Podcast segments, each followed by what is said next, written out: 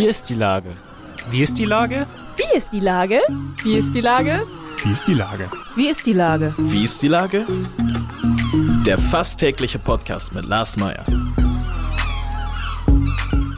Wie ist die Lage? Unser fast täglicher Podcast als Kooperation von der Mopo und der Gute-Leute-Fabrik spürt tagesaktuellen Fragen nach. Seit 2020 kommen prominente Lenker und unbekannte Denker, also Barkeeper, Bäckerinnen oder Bürgermeister, knapp 15 Minuten zu Wort. Die Auswahl ist rein subjektiv, aber immer spannend und überraschend. Mein Name ist Lars Meyer und ich rufe fast täglich gute Leute aus Hamburg an. Unser Partner, der das diese Woche möglich macht, sind die Asklepios Kliniken in Hamburg. Mehr als 50.000 Menschen in Deutschland erleiden jedes Jahr einen plötzlichen Herzstillstand außerhalb eines Krankenhauses. Nur dank des beherzten Eingreifens von Ersthelfern haben die Betroffenen eine Chance zu überleben. Kennen Sie einen Lebensretter oder sind Sie vielleicht selbst einer?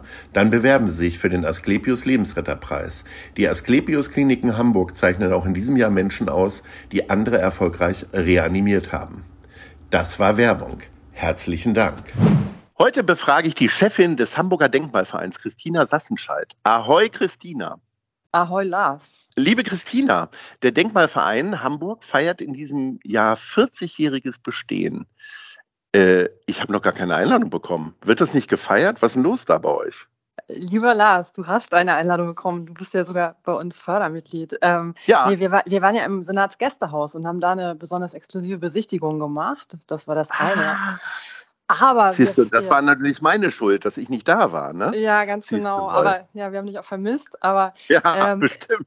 Aber es gibt, naja, es war längst nicht die einzige Besichtigung oder die einzige Veranstaltung, ja. die wir in dem Rahmen machen. Wir haben ein großes Netzwerktreffen gemacht und äh, mhm. da warst du auch. Warst auch, du auch eingeladen, wirst auch nicht gekommen. Nein, wir waren, wir das ist ja ein Einstieg in das Gespräch. Ja, ja, ja okay. genau. Vorwürfe und äh, nein, ja. tatsächlich, tatsächlich äh, schwört dir wahrscheinlich der Kopf vor Veranstaltungen genauso wie mir ähm, ja. in diesem Jahr, wo man ja so viel nachholen will. Und wir hatten ein Netzwerktreffen in der Viktoria-Kaserne und da ist dann mhm. sogar der Kultursenator gekommen und hat ein Grußwort gehalten Ui. abschließend und ähm, hat einfach gezeigt, dass ihm das Thema Denkmalschutz und bürgerschaftliches Engagement auch sehr wichtig ist.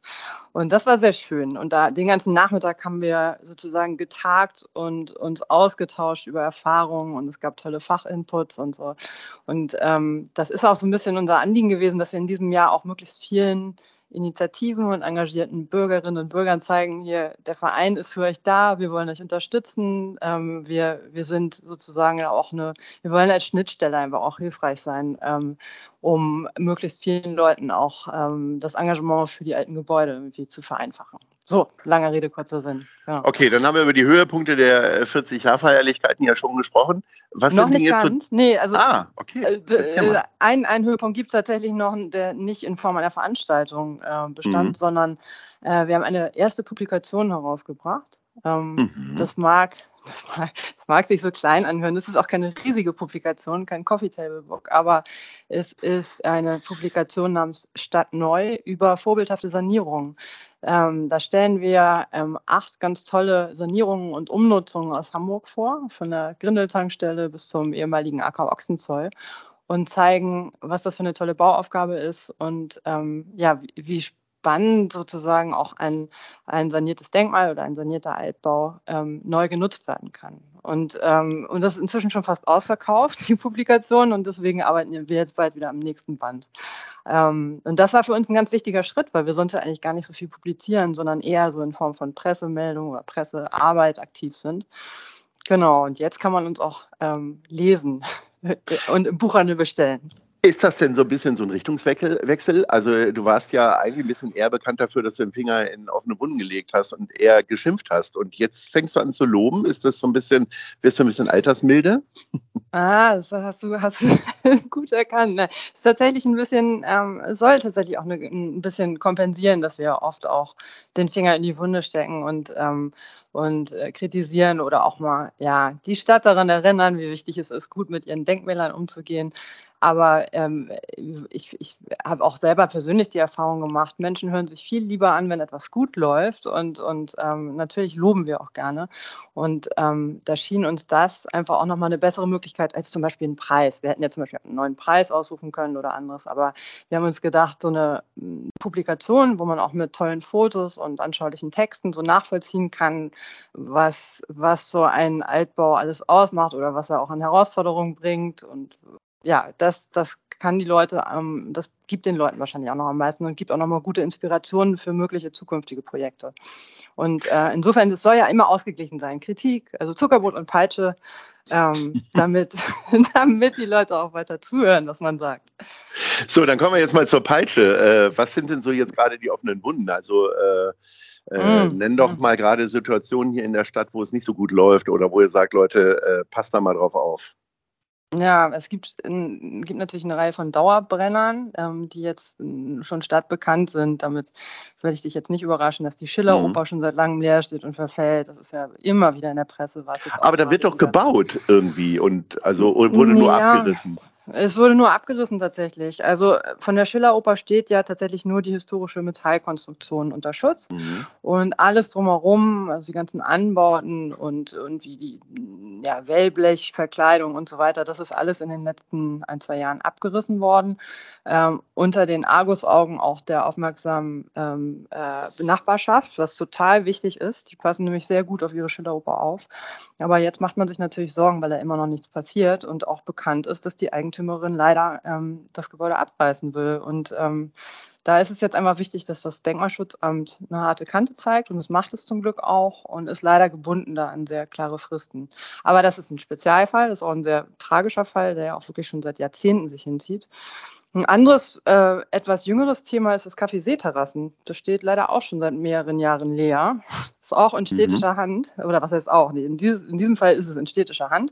Ähm, das gehört nämlich der Messe Hamburg und ähm, ist, äh, wird vom Bezirk Mitte verwaltet. Und da haben wir das Problem, dass es inzwischen schon so verschimmelt ist, dass nicht mal mehr eine temporäre Nutzung möglich ist.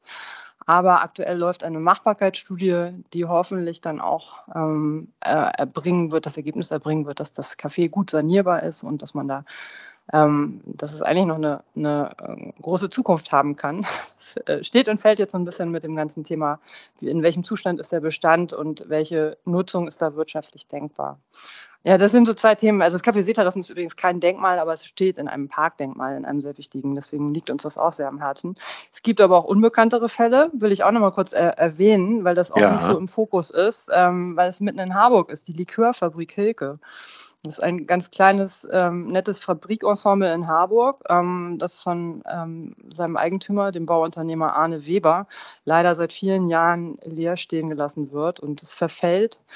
Und ähm, auch da ist es jetzt dringend notwendig, dass man was macht. Und das Denkmalschutzamt ist dem, sich dessen auch sehr bewusst. Und auch da gibt es wieder Initiativen, die dieses Gebäude erhalten und gerne auch selber nutzen wollen.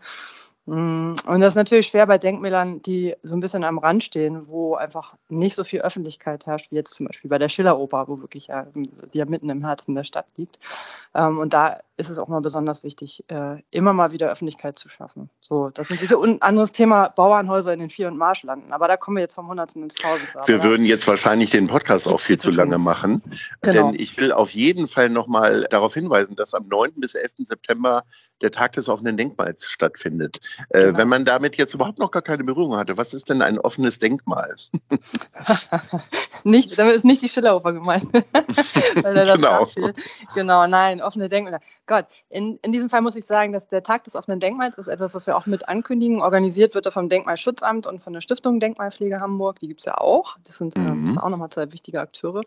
Und ähm, da werden in diesem Jahr rund 160 Objekte gezeigt. Von, von bis. Also vom, von der historischen Gartenanlage ähm, bis zum, was ist noch dabei? Oh ja, spannend. Äh, Kirchen der Nachkriegszeit oder äh, sogar, ich glaube, eine, eine Führung zu U-Bahn-Bauten. Also es gibt, es gibt eine ganze Menge Ausstellungen, Kulturveranstaltungen, Besichtigungen und das Programm steht meines Wissens Anfang September online. Und dann sollte man sich das ganz schnell angucken und auch schon äh, buchen und reservieren, wenn man irgendwo hingehen will, weil einige besonders spannende Besichtigungen natürlich immer mit Voranmeldung sind. Klingt nach einer sehr spannenden Veranstaltung. Also das werden wir jetzt mal machen. Äh, wir beide sprechen jetzt mal über die Top 3, nämlich äh, deine Lieblingsparks. Äh, und ich möchte gerne erstmal Platz 3 von dir hören. Platz drei. Ach, Platz drei wollte ich ganz klassisch Planten und Blumen nennen, ähm, weil ja. das Ja, ne? Also so mhm. eine vielfältige Parkanlage ist und weil es immer so ein bisschen wie so eine Zeitreise in die Nachkriegszeit ist. Ist jetzt übrigens auch kein Zufall, dass die drei Parks, die ich mir ausgeguckt habe, alle in unserem Podcast Denkmal im Wandern auch vorgestellt werden. Ähm, mhm. Aber, na, mhm. aber weil ha, einfach. Nochmal darauf hingewiesen? Mhm. Nochmal darauf hingewiesen, genau. Den kann ich auch sehr empfehlen, ja. jetzt gerade im Sommer. Ähm, der Top 2 wäre der ja. Heinzpark mit der Minkwiese. Ja. Ähm, okay. Einfach, kennst du ja sicher auch gut, oder? Ja, ja, ja. Genau. Aber Eine, sag noch mal zwei Sätze dazu, vielleicht nicht alle Hörerinnen irgendwie, die da bewandert sind, im genau, wahrsten Sinne des Wortes. Den Heinzpark, der ist, der ist sehr, ja genau, eine sehr idyllische Anlage direkt am Wasser in Eppendorf. Und ich finde auch stadtentwicklungstechnisch ganz spannend, weil ähm, das ein ehemaliger ähm, Bürgergarten sozusagen war. Ähm, und der dann, der dann, als er sozusagen in den 20er Jahren drohte, dann plötzlich die, äh, ein Wohnungsbau, der den ganzen Park dann möglicherweise verschlungen hätte. Und dann hat Fritz Schumacher eine ähm, Wohnbebauung am Rand äh, geplant und damit aber die öffentliche Parkanlage am Wasser festgeschrieben und den damit auch quasi gerettet. Eine ähnliche Geschichte wie beim Kellinghusen Park. Und das war einfach ein schöner Kunstgriff von der Stadtplanung damals, um mhm. die öf öffentlichen Grünraum zu erhalten. Und es ist ein, einfach eine wunderschöne, wunderschöne Parkanlage. Platz 1 ja. Ist, wirst es ahnen vielleicht. Das ist nämlich, ich, da bin ich ständig und das ähm, ist ein Park, den ich einfach wahnsinnig gerne mag, weil er sehr historisch auch wieder ist. Ähm, das ist der Wohlers Park. Ähm, oh ja, sehr schön. Mhm. Ich dachte, du kommst jetzt mit, dem, mit der neuen, mit der Altona um die Ecke, weil wir uns da ja auch immer mal wieder sehen. Ja, die ist mir aktuell kleiner Gag, heiß. Kleiner, kleiner Gag. Gag genau. Die ist, mhm. Aber wer weiß, vielleicht wird die auch eines Tages mal unterstützt. Nein, ich glaube nicht. Ich glaube nicht. Also sag niemals nie. Ich bin auch schon manchmal überrascht worden. Aber ja. im Falle des Wohlersparks mag man auch den Unterschied zur Mitte Altona. Ähm, da ist der ist einfach immer schön kühl, selbst bei diesen Temperaturen, ja. weil da fast 200 Jahre alte Linden stehen. Es ist eine, eine unglaubliche Geschichte, auch als Friedhofspark, also beziehungsweise als ehemaliger Friedhof, der dann in den Ende der 70er Jahre erst zum öffentlichen Park wurde.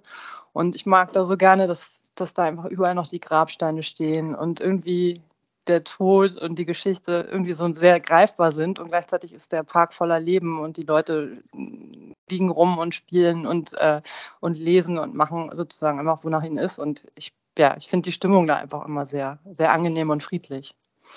Ja. So, das ist mein Top 1. So, so das, war doch auch ein, das war doch ein angenehmes und friedliches Gespräch, Christina.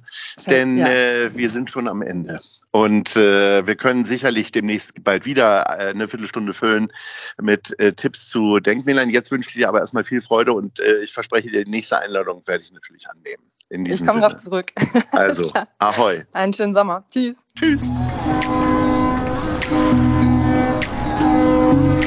Eine Produktion der Gute-Leute-Fabrik in Kooperation mit der Hamburger Morgenpost.